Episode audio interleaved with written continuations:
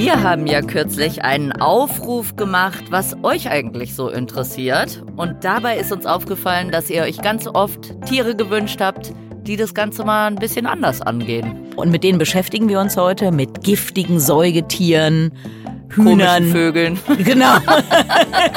Komischen Hühnern. Ja, komischen Vögeln und Arschgesichtern tatsächlich. Huch. Tierisch, der Podcast von Lydia Möcklinghoff und Frauke Fischer, präsentiert von Weltwach.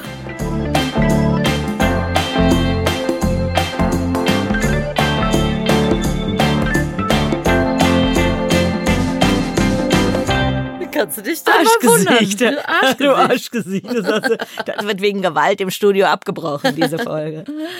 So, das Tiergeräusch des Tages. Von Frau Dr. Möcklinghoff. Seien Sie gespannt. Die Spinnen. Moment, aber jetzt muss das erstmal hier alles generalstabsmäßig wie immer heruntergeladen und dann funktioniert Ah, das wieder ja. nicht und so. Ah, ja, Kennen wir ja alle schon. Moment.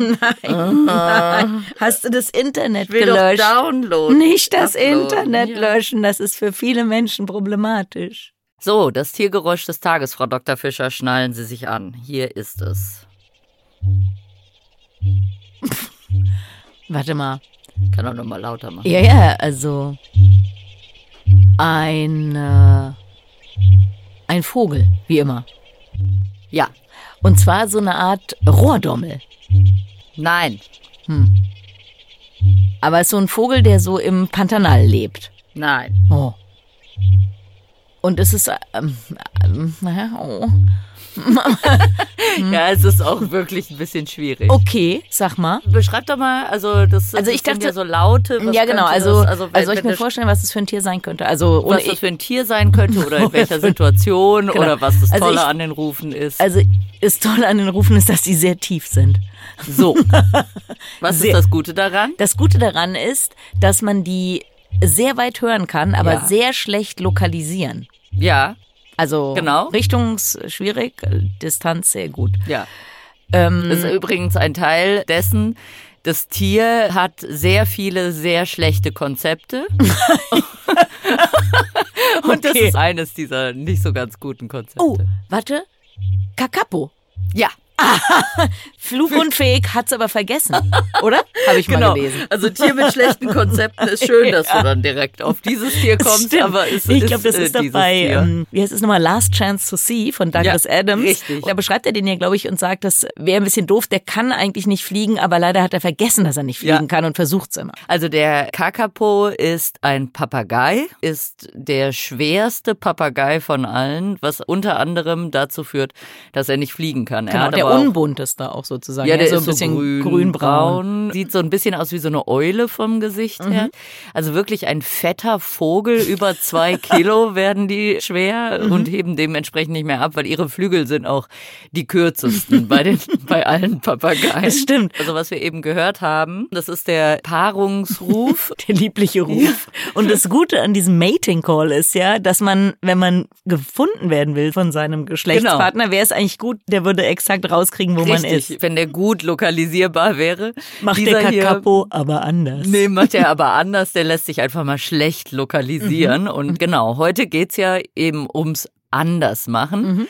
Und tatsächlich sind das Vögel, die sehr vieles anders machen. Also dieser Mating Call ist Teil äh, dieses Paarungssystems, das auch einzigartig bei den Papageien ist. Also der Kakapo ist der einzige nachtaktive Papagei auch, Mhm. also der tatsächlich dann nachts unterwegs ist. Deswegen riecht der Kakapo auch viel besser als andere Papageien, weil er sich ja nachts orientieren muss. Und lustigerweise riecht er auch viel mehr. Also, Also er der riecht Vogel strenger, oder? selbst riecht, genau. Der Er riecht Vogel selber streng? riecht Mhm. streng. Das ist eins seiner Probleme. Also der kann, ein eines Problem. seiner zahlreichen Probleme. Also er kann nicht fliegen. Er ist nur auf dem Boden. Mhm. Er stinkt.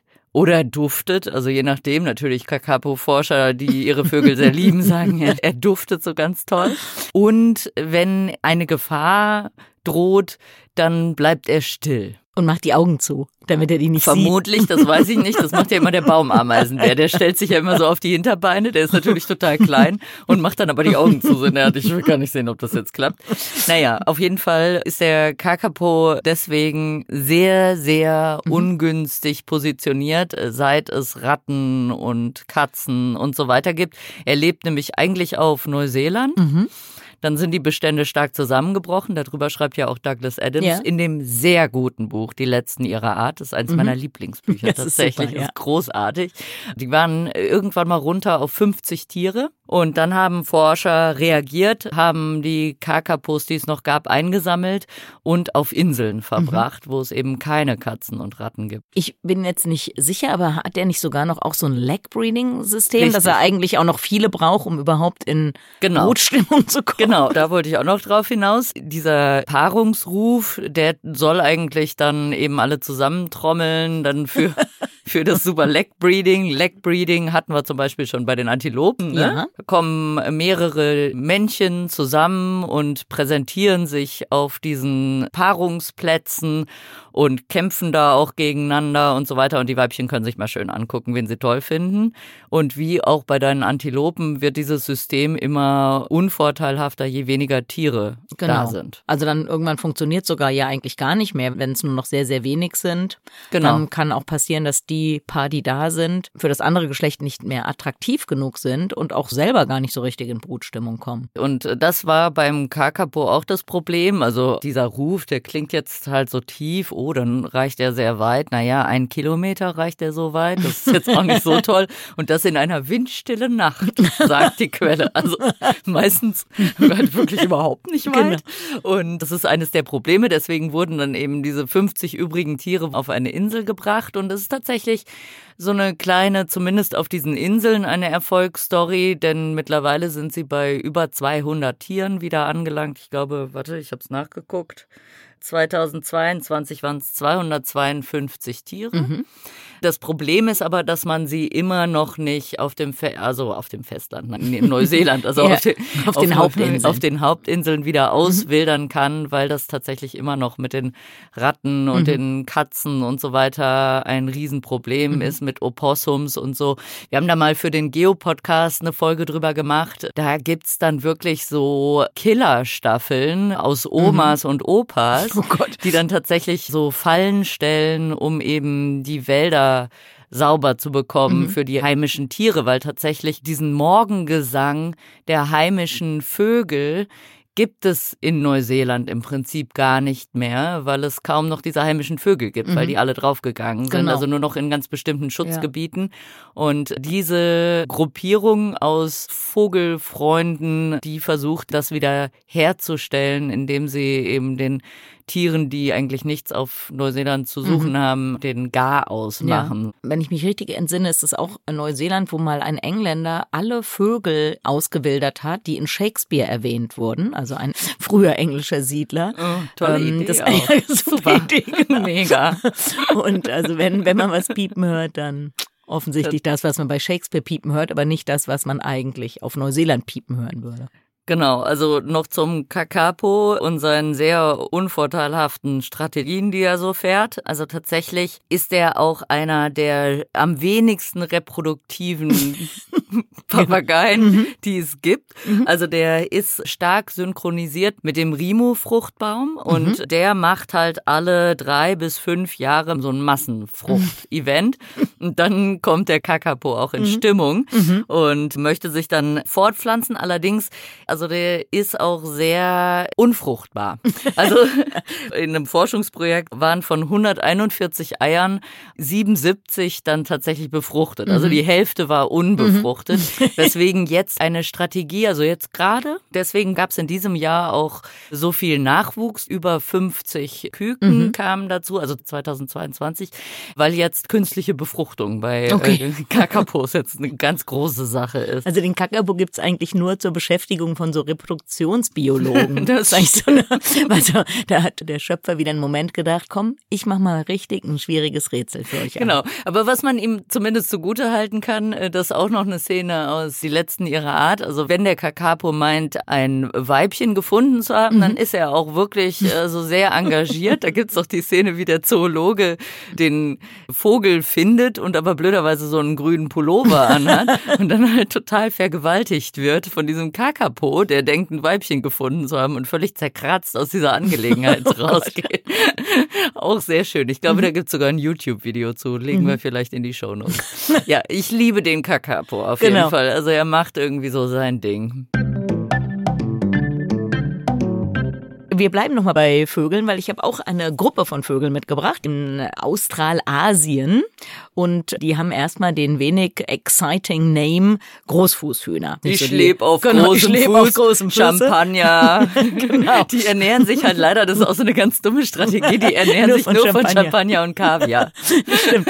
Nee, aber fast. Ein bisschen wird man schon auf die Fährte geführt, wenn man ihren anderen Namen kennt. Und zwar nennt man die auch Thermometerhühner. Ah ja. Die haben auch eine Besonderheit. Und zwar sind sie die einzigen Vögel, also wenn wir mal von Brutparasitismus absehen, die ihre Eier nicht ausbrüten. Es gibt also 22 Arten von denen und die lassen brüten, aber nicht wie ein Kuckuck von anderen Arten, sondern sie bauen sich einen Brutschrank. Okay, nicht die haben sich gedacht, nee, aber ich will jetzt gerne nach Paris und mir eine neue Handtasche von Louis nee, Vuitton kaufen, ja. also muss doch irgendwas mit meinen Eiern passieren. Ganz äh, genau könnte man denken, dass dieser Aufwand, also es gibt verschiedene äh, Techniken, verschiedene Möglichkeiten, das zu machen. Am häufigsten verbreitet ist, dass sie so eine Art Riesenkomposthaufen anlegen und da drin die Eier reinbuxieren, also einen Ganggraben, dann da die Eier drin legen und dann wie in einem Komposthaufen auch, also durch diese Aktivität von Mikroorganismen, die dieses organische Material abbauen, durch die entstehende Wärme wird ausgebrütet. Jetzt könnte man denken, ja, das ist ja wirklich praktisch, weil dann kann der Vogel irgendwas anderes machen. Der Haufen brütet da genau. in aller Ruhe aus. Weit gefehlt. Denn es ist ehrlich ehrlich gesagt wahrscheinlich viel, viel aufwendiger, diese komischen Hügel da mhm. zu betreuen, als selber zu brüten. Also, wenn wir an unsere einheimische Vögel denken, also was weiß ich, so eine Amsel sitzt da auf ihren Eiern, dann geht die ab und zu mal was fressen, dann kommt die ab und zu mal wieder und dann sitzt die da halt mal geruhsam auf ihren Eiern.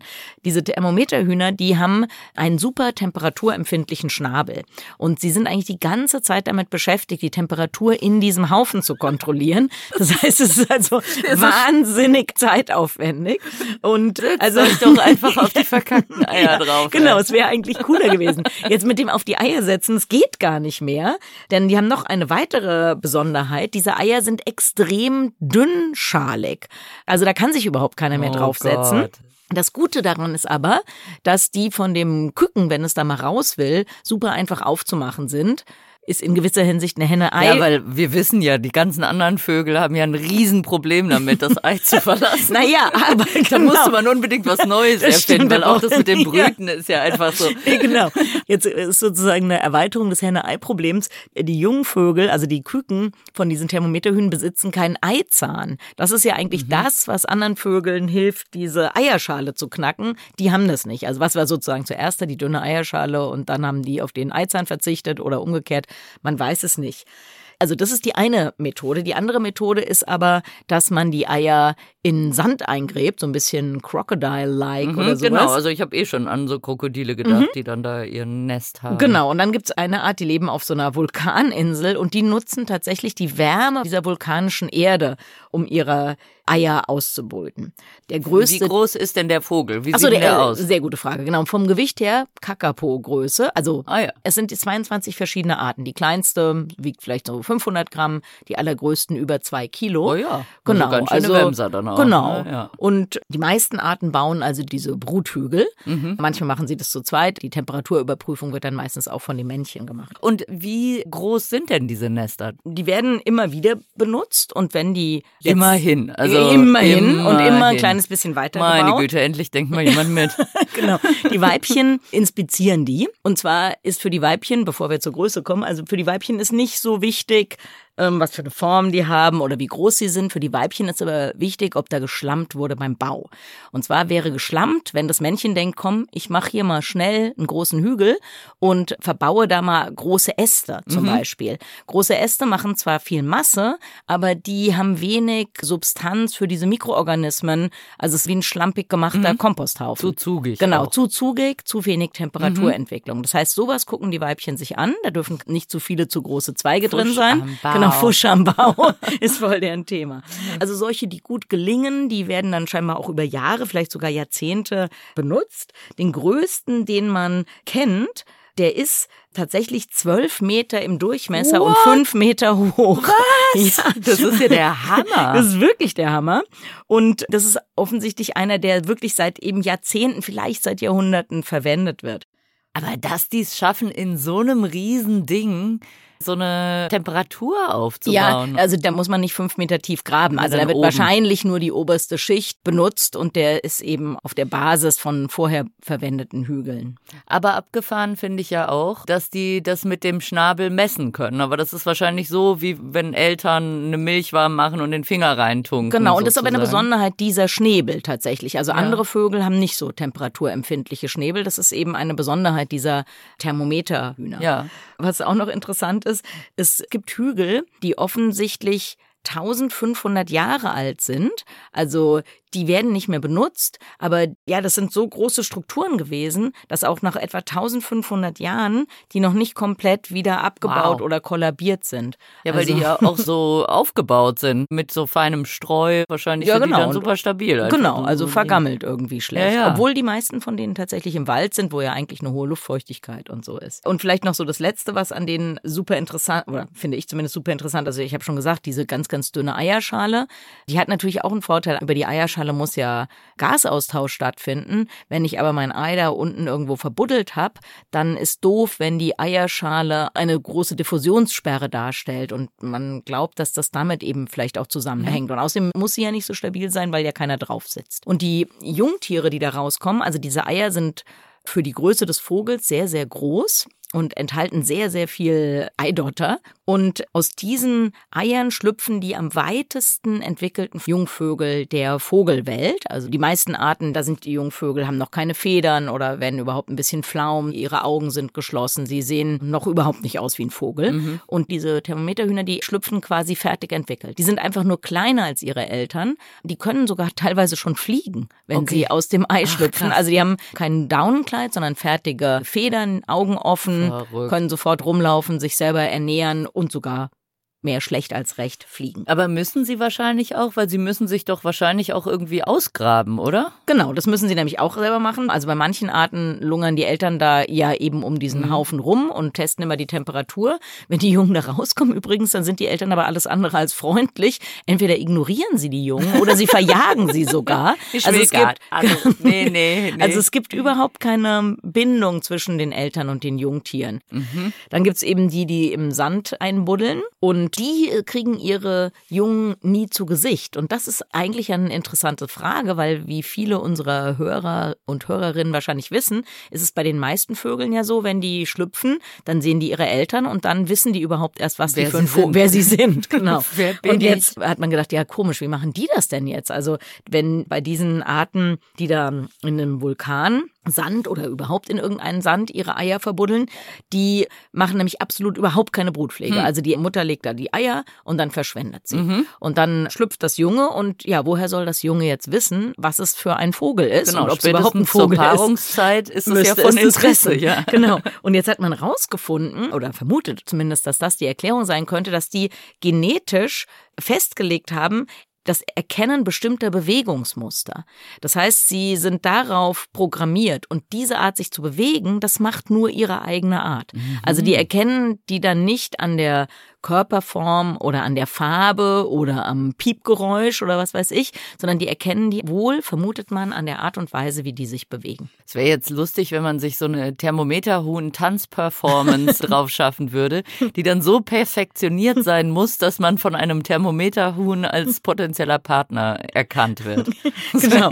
Also irgendwie sind die verrückt. Lustige Sozialstruktur, Familientherapie bei Thermometerhühnern wäre wahrscheinlich sehr erfolgreich. Dann gibt es auch noch Arten, die diese Haufen parasitieren. Also das heißt, da sind nicht unbedingt nur die Eier von der Art drin, die diesen Haufen gebaut hat mhm. und die, die Temperatur überprüft, sondern es gibt auch noch in manchen Regionen ein, zwei andere Arten von diesen Thermometerhühnern, die sich noch nicht mal die Mühe machen, den Haufen selber zu machen, sondern die dann irgendwie versuchen, da sich so reinzuschleichen, schnell das Ei zu legen und dann sich wieder verkrümeln. Also wirklich die faulsten Säcke. Das genau, faulsten Säcke des Vogelreichs. Genau. Das sind dann die, die dann wirklich nur irgendwo rumsitzen und Champagner trinken.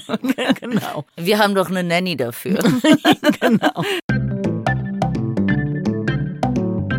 Wir hatten es jetzt von Familientherapie. Mir fällt noch ein anderes Tier ein, das ein etwas anderes familiäres Gefüge hat mhm. und auch auf jeden Fall Bedarf für Familientherapie, okay. würde ich sagen. Das Arschgesicht, oder? Nee, das Arschgesicht kommt später.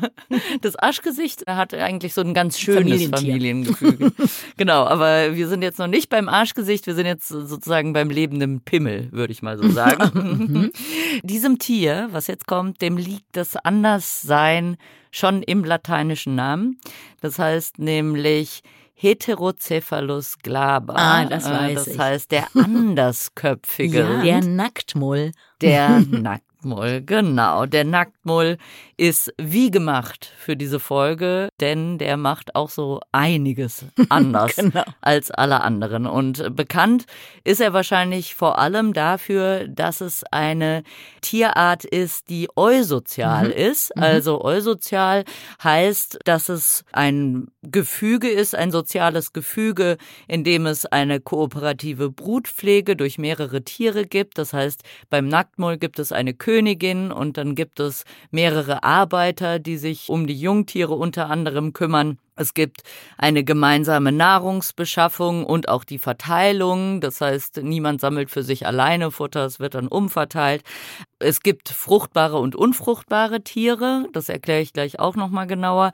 Und es leben mehrere Generationen zusammen. Mhm. Und genau, das kennen wir eigentlich von Bienen. Insekten, genau, genau, also Ameisen Termiten. oder Bienen, Wespen, die sind eusozial, Termiten, genau. Aber genau. bei Säugetieren ist es nur der Nacktmull, glaube ich, oder? Nur der Nacktmull. Es wird noch bei Graumullen ah, okay. äh, diskutiert, mhm, mhm, aber da ist man sich etwas uneins. Mhm. Beim Nacktmull ist es auf jeden Fall so. Die Arbeitsteilung, man wird nicht in Kasten reingeboren, in Arbeiterklassen sozusagen, sondern es kommt drauf an, wie alt du bist. Mhm. Also es gibt junge Tiere, die kümmern sich um den Nachwuchs, um die kleineren Tiere. Wenn sie älter werden, dann sind es Arbeiter, vor allem Gräber, Mhm. Also weil der Nacktmull lebt im unwirtlichsten Umfeld, in dem ein Säugetier eigentlich leben kann, in Ostafrika, in wüstenähnlichen Gebieten, mit bockelhartem Boden, wo es wenig regnet, es gibt ganz wenig Nahrung und durch diese steinharte Erde müssen sich diese Tiere jetzt graben und um die jetzt zu beschreiben, also die sind nackt, die sind so langgezogen, die haben keine Haare, haben die Zähne vor dem Maul, tatsächlich nicht im Maul. Und ein gemeinsamer Freund von uns hat einen äh, Dokumentarfilm über Nacktmulle gemacht, der Herbert Oswald. Mhm. Und während er dieses Projekt hatte, habe ich mich ein paar Mal mit dem getroffen und der hat immer gestöhnt, weil er gemeint hat, es ist so schwierig, einen Film über diese Nacktmulle zu machen. Also der hat vor allem so über Forschung am Nacktmull, mehr dazu gleich noch, gemacht und war dann eben in Laboren und dann kam der Forscher an und legte den Nacktmull vor sich sich auf den Tisch und es sah halt leider immer so aus, als hätte der Forscher gerade seinen Penis auf den Tisch gelegt. es war sehr schwer, da Kameraeinstellungen zu finden, die nicht die Leute die ganze Zeit denken lassen haben, dass der Forscher irgendeinen so Penis in der Hand hat. Also die haben diese Arbeitsteilung. Die Königin ist die einzige, die sich fortpflanzt. Die paart sich mit wenigen Männchen. Also so eine Kolonie kann bis zu 300 Tiere umfassen, die dann eben diese verschiedenen Arbeitsbereiche erfüllen. Die Königin paart sich aber nur mit recht wenigen Männchen. Es kann auch mal sein, dass es zwei Königinnen gibt. Und die bekommen sehr viele Jungtiere, bis zu 60 Jungtiere pro Jahr und dabei über 20 in einem Wurf mhm. teilweise. Mhm. Alle 70 bis 80 Tage werfen die und tatsächlich haben die auch so körperliche Anpassungen. Die Wirbelsäule ist so gebogen, dass diese ganzen Jungtiere da irgendwie außenrum mhm. passen. Und was die auch kann, wenn die schwanger ist, wird die nicht einfach immer dicker. Genau. Das war, was ich dir vorhin vorgemacht ja, habe. Du hast ja genau, ich habe das mal vorgemacht. genau, das ist das einzige Säugetier, genau, wir haben hier Guck, ja, ja, Radio. Genau. Das einzige Säugetier, das in der Schwangerschaft nicht dicker, sondern länger wird. Genau, richtig. Genau. Frauke stand nämlich eben, als sie hörte, dass ich was über Nacktmulle mache, mit hochgereckten Armen im Wohnzimmer und wollte mich raten lassen, was es denn nun ist. So, genau, weil die Königin wächst in die Länge, dass mhm. sie immer noch mobil ist. Also nicht wie bei den Termiten, wo dann die Königin einzementiert ist in einer Kammer und nicht rauskommt. Die Königin kann schon noch raus. Sie ist halt sehr viel Genau, und ich, wenn ich mich richtig entsinne, hält sie ja auch so ihre ja, hervorragende Stellung. Ich glaube, sie läuft da immer rum und schlägt die irgendwie ab. Sie stresst die vor allem. Ja. Genau, also das ist immer noch eine große Diskussion. Wie kommt es dazu, dass die anderen Weibchen nicht fruchtbar sind? Es wurde vermutet, dass die Königin also Hormone abgibt, die dafür sorgen, dass die Weibchen sich nicht reproduzieren können. Das wurde aber widerlegt im ähm, Labor. Mhm. Das funktioniert auch so. Es wird jetzt vermutet, dass die Königin, die sehr aggressiv ist, den anderen Weibchen gegenüber, die einfach so stresst, mhm. dass die vor lauter Stress ihre Eierstöcke nicht ausbilden. Okay. Wenn die Königin stirbt, dann entwickeln sich gleich mehrere Weibchen zu fruchtbaren potenziellen Königinnen und dann kommt es zu Erbfolgekriegen mhm. unter diesen Weibchen, die bis zu 16 Monate dauern können und viele Todesfälle nach sich ziehen, bis sich wieder eine neue etabliert eigentlich nochmal Ernährung ist ja so unterirdische Wurzeln, also die fressen genau. sich so durch ja, ja, genau. und immer wenn da so eine dicke Wurzel kommt, dann fressen sie die und jetzt muss es ja auch mal so einen Genaustausch geben, oder? Ich kann mich nicht mehr so ganz erinnern, weißt du das? Das ich weiß glaube, ich auch nicht. Ich glaube, das ist, wenn die sozusagen zufällig mhm. mal in die Gänge von anderen graben und dann vielleicht keine so, Ahnung. ach Mensch, Ach ja. Gott. die Schmitz. Nee, das, nee. Wir waren, die Schmitz. Genau, wie bei der Monogamie. Die Maus, die sich verirrt und dann halt leider fremd geht, ja, genau, obwohl sie ja so mega monogam ist. Kann ja mal passieren. Ich bin jetzt hier genau. gelandet? Meine Güte. Ja, das weiß ich tatsächlich nicht. Mhm. Also, was auch immer noch überlegt wird, warum hat sich das evolviert? Also, warum ähm, machen die es jetzt komplett anders als alle anderen? Mhm, würde ich ja nie fragen bei Evolution. Es passieren halt die absonderlichsten Dinge und deswegen ist ja Biologie Biologie auch so super und deswegen sind Tiere so super. Es gibt einfach eine gigantische Vielfalt an Möglichkeiten und an Ausprägungen. Und alle wurden mal ausgespielt. Genau. Und ja, manche Sachen sind so, dass man denkt, boah, ist ja krass, kann doch irgendwie gar nicht sein. Aber ist so, kann halt so passieren und funktioniert und deswegen genau. läuft es einfach weiter. Es funktioniert aus einem Grund, wie es scheint, besonders gut im Vergleich zu anderen Modellen. Und das ist äh, tatsächlich diese schwierigen Lebensumstände. Ja. Mhm. Ein schwangeres Weibchen ist kaum lebensfähig. Es kann dann nicht ausreichend Gänge graben. Es könnte nicht selbst nach Nahrung suchen während der Schwangerschaft.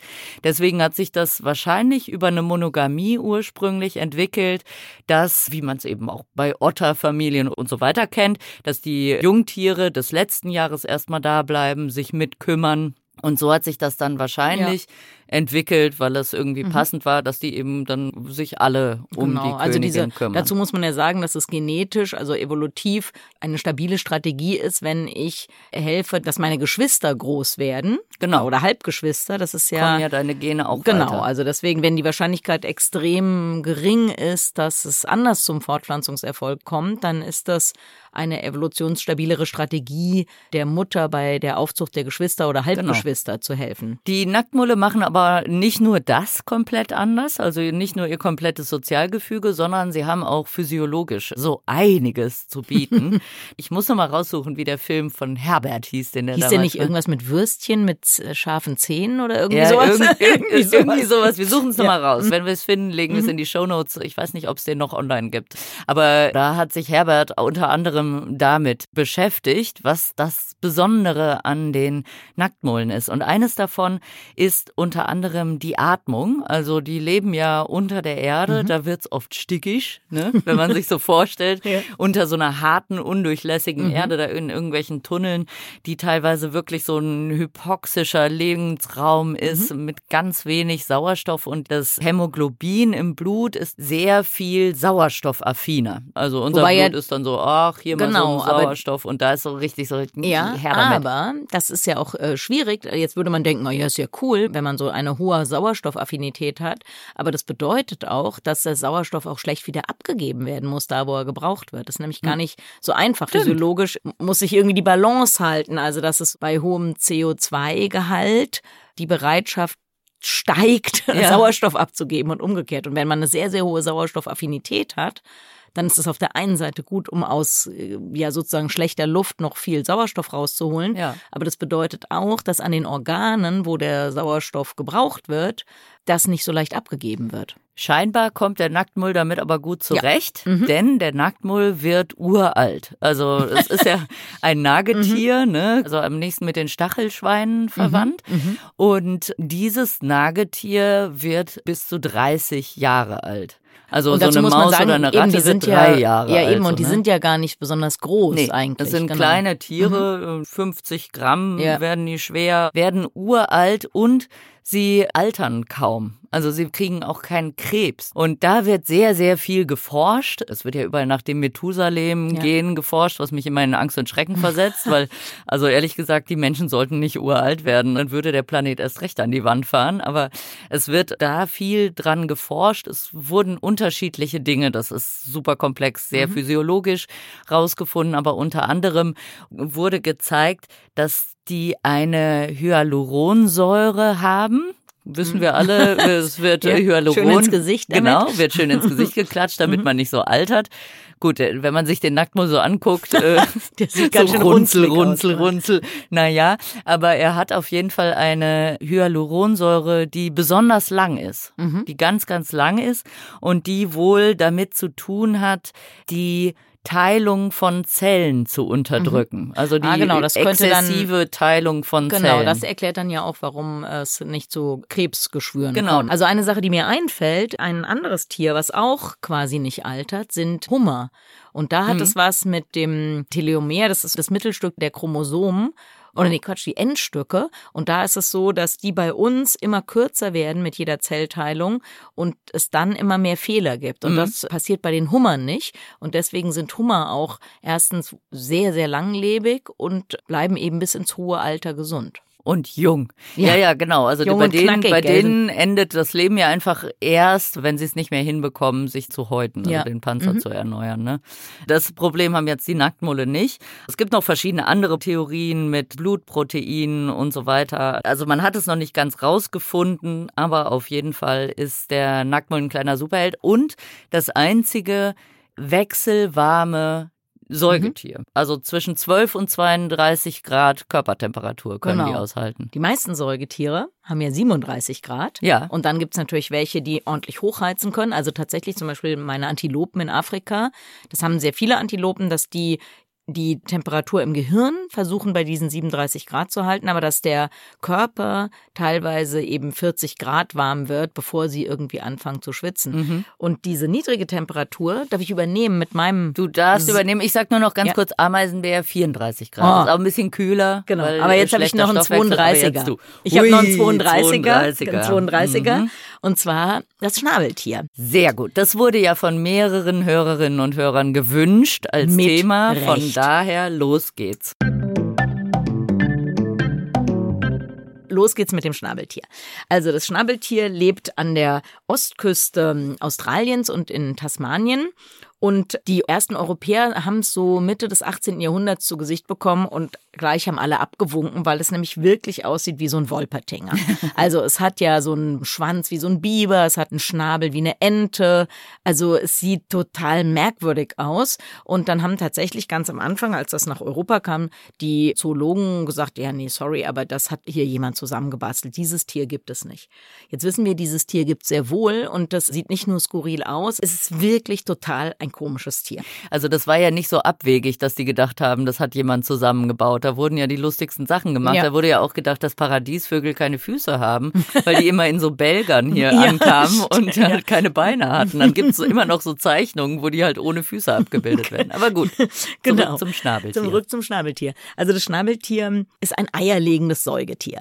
Das ist ja schon mal ausgesprochen Unfassbar. skurril. Genau, also es gibt äh, Schnabeltier und die Schnabeligel, verschiedene Arten von Schnabeligeln, bei denen das so ist. Genau. Und jetzt fragt man sich ja, okay, warum ist es dann überhaupt ein Säugetier? Also eigentlich kann man sagen, Säugetiere sind Tiere, deren Junge von einem selbstgemachten Sekret, nämlich Muttermilch, ernährt werden. Und das ist auch bei den Schnabeltieren so. Also Schnabeltiere sind semi-aquatisch, äh, halten sich extrem viel im Wasser auf und haben dann ja so fast so ein bisschen wie so eine Biberburg. Also sie machen so eine, sie machen das nicht wie ein Biber, aber unterirdisch graben sie einen Gang, dass da so eine Brutkammer quasi entsteht, die aber dann oberhalb der Wasseroberfläche ist, damit da kein Wasser reinläuft. Und da baut das Weibchen so eine Art dilettantisches Nest, also wie ein Vogel eigentlich. Dilettantisch. Ja, das Also sieht jetzt nicht, das- also nicht so das- wie Webervogel Das Schnabeltier würde jetzt wahrscheinlich sagen, entschuldigen Sie bitte mal, wissen Sie, wie viel Arbeit das ist? Genau. Und da legt das Weibchen in der Regel zwei so kleine lederartige Eier. Also die Eier haben nur so ein, ja, sind so ein Zentimeter ungefähr. Mhm. Und auf jeden Fall haben die halt nicht so eine richtige Kalkschale wie ein Vogelei, sondern eher so lederig. Das Weibchen bebrütet diese Eier auch und dann schlüpfen aus den Eiern irgendwann mini kleine Schnabeltiere. Weißt du, wie lang das Weibchen brütet? Sitzt das dann ähm, da echt so richtig drauf? Oder? Ja, das sitzt ja. da tatsächlich teilweise richtig drauf. Warte mal, das hatte ich mir doch hier irgendwie ordentlich Recherche, aufgeschrieben. Recherche, das hatte ich hier Recherche, Recherche, Recherche, Recherche aufgeschrieben. Zehn Tage werden die Nur? bebrütet. Ja, also Verrückt. es gibt erstmal. Also dann hätten ja, sie sich den also ganzen Spinökes auch sparen können. Ja, nee, nee, aber pass auf, die Brutpflege ist viel, viel länger. Also okay. erstmal, das Ei entwickelt sich 28 Tage im Körper der Mutter, okay. dann wird's gelegt, dann wird es zehn Tage bebrütet. Das ist sozusagen andersrum, als das bei einem Huhn ist. Bei einem Huhn ist das Ei einen Tag im mhm. Körper der Mutter, wird es sozusagen gebildet und dann wird es 21 Tage bebrütet. Auch Mensch, wie also, beim Hyazintara. Ha, genau. Gleiche und ähm, also die Eier sind klein, das Schnabeltier ist auch winzig, wenn es dann aus dem Ei schlüpft und dann kommt ja der Moment des Säugetiers sozusagen dann wird es ja mit Muttermilch ernährt. Und mhm. dieser Zeitraum, der ist dann nochmal drei bis vier Monate. Mhm. Also es wird wirklich sehr, sehr unfertig geboren. Ja, weil und das muss ja winzig sein, wenn ja, die Eier schon so klein genau. Wo, wobei Es ist ein bisschen zusammengerollt vielleicht, aber sagen wir ja, mal so zwei Zentimeter oder so größer ja, ist das nicht. Ja, ja, ich war aber tatsächlich auch, als ich das zum ersten Mal so ein, also ich habe nie ein lebendiges Schnabeltier gesehen. Mhm. Ich kenne es nur ausgestopft aus dem Museum König in Bonn. Und da war ich überrascht, wie klein es ist. Also die sind gar nicht so groß. Ich dachte mhm. immer, die wären so bibergroß, aber sind sie überhaupt genau. nicht. Wenn du sagst, du hast noch kein lebendiges gesehen, kein Wunder, denn die sind extrem schwer in Gefangenschaft zu halten. Also es gibt irgendwie zwei, drei Zoos in den USA, also außerhalb Australiens, nur in zwei, drei Zoos in den USA. Und also es ist super, super, super schwer, die zu halten. Mhm. Und ähm, gibt's da Gründe für? Also irgendwie scheinen die extrem empfindlich zu sein, aber ich hoffe mal, dass es denen da in den USA gelingt, die länger am Leben zu erhalten. Aber bei den versuchen, sie im Zoo zu halten, sind die meisten innerhalb von anderthalb Jahren gestorben. Mhm.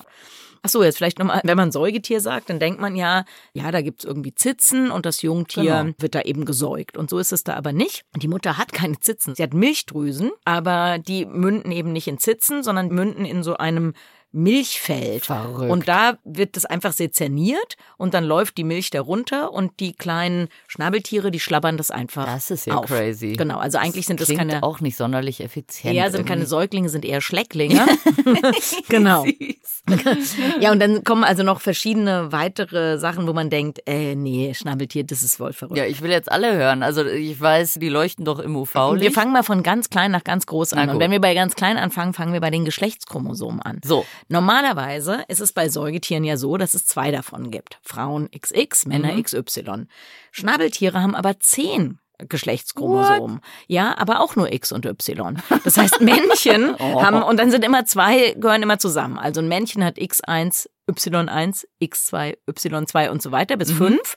Und ein Weibchen hat halt nur X, X von 1 bis 10. 10. Genau. Also wieso das so ist, Keine Ahnung. Ja, Eins dieser ähm, Chromosomen ist auch noch so ähnlich aufgebaut wie die Geschlechtschromosomen von Vögeln. Also alles irgendwie total komisch und natürlich die Freude von Genetikern, sich damit natürlich. zu beschäftigen. Schnabeltiergenetiker, auf jeden Fall auch so ein Traum. genau, so ein ganz toller Job. Da gibt's dann bestimmt auch Genetiker, die spezialisiert sind aufs Y-Chromosom 3 beim Schnabeltiermännchen. Vielleicht kann man, glaube ich, super drüber promovieren, würde ich vorschlagen. genau. Also dann, unser Schnabeltierbaby ist jetzt endlich nach seinen vier Monaten kommt es da aus seinem Bau raus und darf ja. rumschwimmen. Dann schon die Schwimmerei ist lustig, also weil die Tiere haben vier Füße und zwar mit solchen Schwimmhäuten. Und lustigerweise, auch wenn man weiß, wie ein Biber schwimmt oder eine Bisamratte oder so, mhm. würde man denken, okay, vorne ist Ruhe und irgendwie beschleunigen die mit den Hinterbeinen genau, und vorne so. so steuern. Genau, ist aber bei denen umgekehrt. Die schwimmen mit den Vorderfüßen und steuern mit den Hinterfüßen. Also okay. eigentlich so, wie wir Brustschwimmen machen ja. würden. Das ist ja schon verrückt. Dann Nahrungsaufnahme. Diese Tiere ernähren sich von Regenwürmern, von irgendwelchen kleinen Krebsen, mhm. die aber unten im Boden im Schlamm eingebuddelt sind. Darum und der Schnabel. Darum der Schnabel. Die Bam, haben einen super empfindlichen, also Elektrorezeptoren und die reagieren auf die Muskelzuckung von Tieren, die eingebuddelt sind. Crazy. Also wirklich super, super empfindlich. Es genügt also, dass der Regenwurm mal mit der Hüfte wackelt oder so und dann wird der vom Schnabeltier erkannt und Tanz bei Regenwürmern im Lebensraum des Schnabeltiers ganz, ganz schlechte Sportart. Das heißt, das spürt dann mit diesen Elektrorezeptoren, mhm. Haie haben auch solche Elektrorezeptoren genau. so um die Schnauze, mhm. ne? Spürt es dann, wo der Regenwurm im Schlamm ist und dann ja. kommt wahrscheinlich der Schnabel, genau, so wie dann, beim rosa genau. Löffler oder genau. so, wird dann mal der Boden so genau. durchgewerkelt. Und dann haben wir jetzt ja eben schon mal die Füße angesprochen mit den äh, Schwimmhäuten. Und die Männchen vom Schnabeltier, die sind giftig. Also Männchen und Weibchen haben so ein Sporn am Hinterfuß mhm. und die Männchen produzieren da ein ziemlich potentes Gift. Also das ist so stark, dieses Gift, dass es ein Tier bis zur Größe eines Hundes tötet. Wow. Und wenn man als Mensch mit diesem Sporn gestochen wird und dieses Gift abbekommt, dann ist das so, dass man wohl so furchtbare Schmerzen hat, dass man quasi wie gelähmt ist. Also das ist nicht tödlich für Menschen, setzt einen Menschen aber außer Gefecht. Ich würde gerne mal eine Statistik sehen, wie viele Unfälle zwischen Schnabeltier und Mensch es schon gab. Das gab natürlich fast gar keine. Oder sagen wir mal, heute sind Schnabeltiere geschützt. Aber früher wurden die gejagt, ah, wegen ihres dann. Felles oder von den indigenen Bevölkerungsgruppen auch tatsächlich, um die zu essen. Mhm. Und natürlich dann kann sowas ja, passieren. Dann verteidigt es sich und dann hat es diesen Sporn und dann haut es den sozusagen. Genau, dann, ordentlich. Äh, und, hinten. und was richtig fies ist an diesem Gift, ist, dass selbst wenn die eigentliche Giftwirkung, also der Schmerz nachlässt, hat es über Wochen, teilweise sogar über Monate den Effekt, dass der Mensch viel schmerzempfindlicher ist.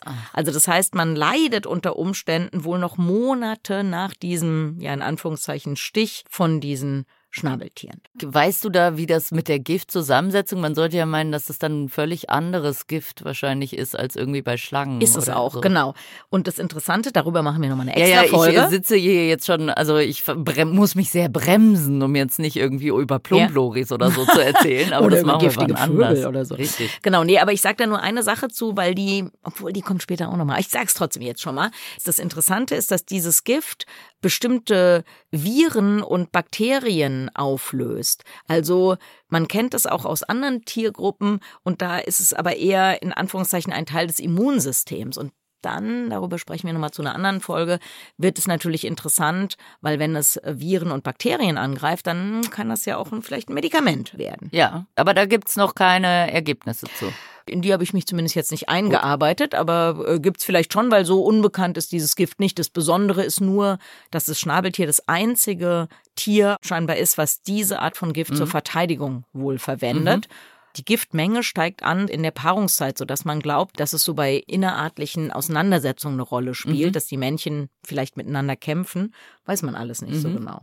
Ja, und vielleicht noch die zwei letzten Sachen. Also zum einen Schnabeltiere, also wenn sie aus ihrem kleinen Ei schlüpfen, dann haben sie, muss ich kurz zählen, zwölf Zähne drei mhm. in jedem Kieferast und die verlieren sie aber manchmal sogar noch im Ei oder spätestens, wenn sie geschlüpft sind. Also dann also äh, sozusagen zwischen diesen Schnabel Nee, also sozusagen also genau, dann. Backenzähne und Vorbackenzähne mhm. haben sie und die verlieren sie aber. Mhm. Vielleicht UV, UV. Ah, UV, UV, UV, genau. Das war noch die interessante Sache. Man fragt sich, auf was für Ideen Wissenschaftler kommen mhm. und Wissenschaftlerinnen. Und es gibt eine ganz neue Studie, die ist, glaube ich, jetzt zwei Jahre alt oder so. Und da haben Wissenschaftlerinnen gesagt, ach komm, wir beleuchten mal solche Museumsexponate vom Schnabeltier mit Schwarzlicht und gucken mal, was passiert.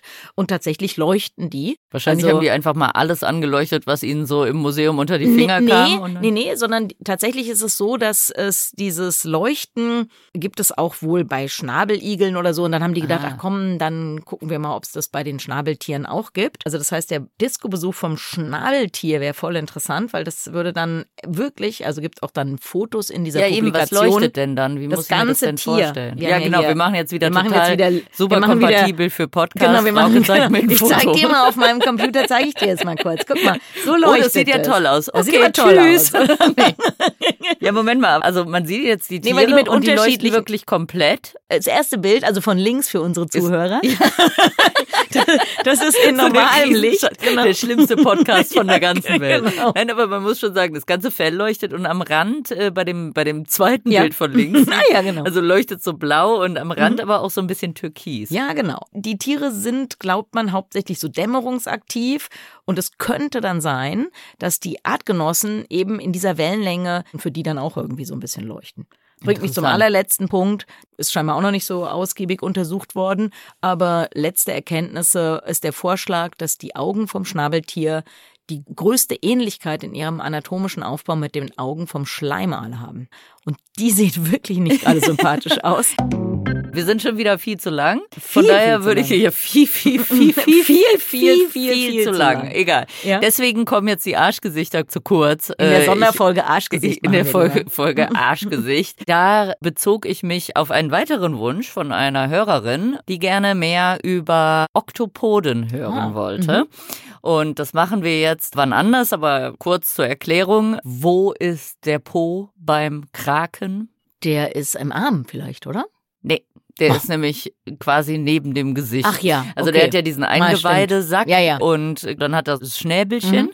Dann reicht er sich mit dem Arm die Nahrung ans Schnäbelchen ran, beißt die auf, macht es dann so ein bisschen wie so eine Spinne, gibt mhm. den Speichel rein, der mhm. verdaut sich vor und dann wird es in den Eingeweidesack eingezogen und dann wird das verdaut und dann hat er seitlich diesen Atemtrichter, ah, aus ja. dem der mhm. aber auch so einiges anderes rausbläst, unter anderem Kot. Das hatte ich mhm. nämlich mal schön für die Sendung mit der Maus für die guten Kackgeschichten, weil tatsächlich ein Kind fragte, wo haben die ihren Po? Ja. Das fand ich eine ganz interessante Frage. Also, also ich glaube, Oktopoden machen wir noch mal was, weil Oktopoden machen wir auf jeden Fall noch was, nur nicht heute.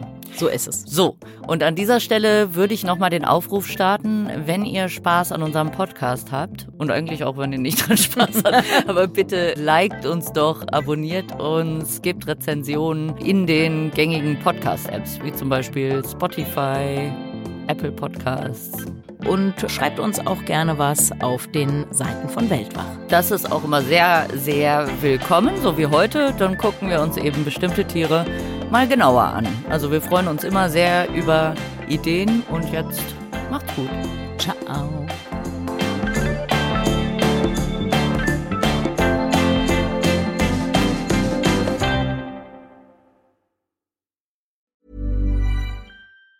Planning for your next trip? Elevate your travel style with Quince. Quince has all the jet setting essentials you'll want for your next getaway, like European linen, premium luggage options, buttery soft Italian leather bags, and so much more and it's all priced at 50 to 80% less than similar brands. Plus, Quince only works with factories that use safe and ethical manufacturing practices. Pack your bags with high-quality essentials you'll be wearing for vacations to come with Quince. Go to quince.com slash trip for free shipping and 365-day returns.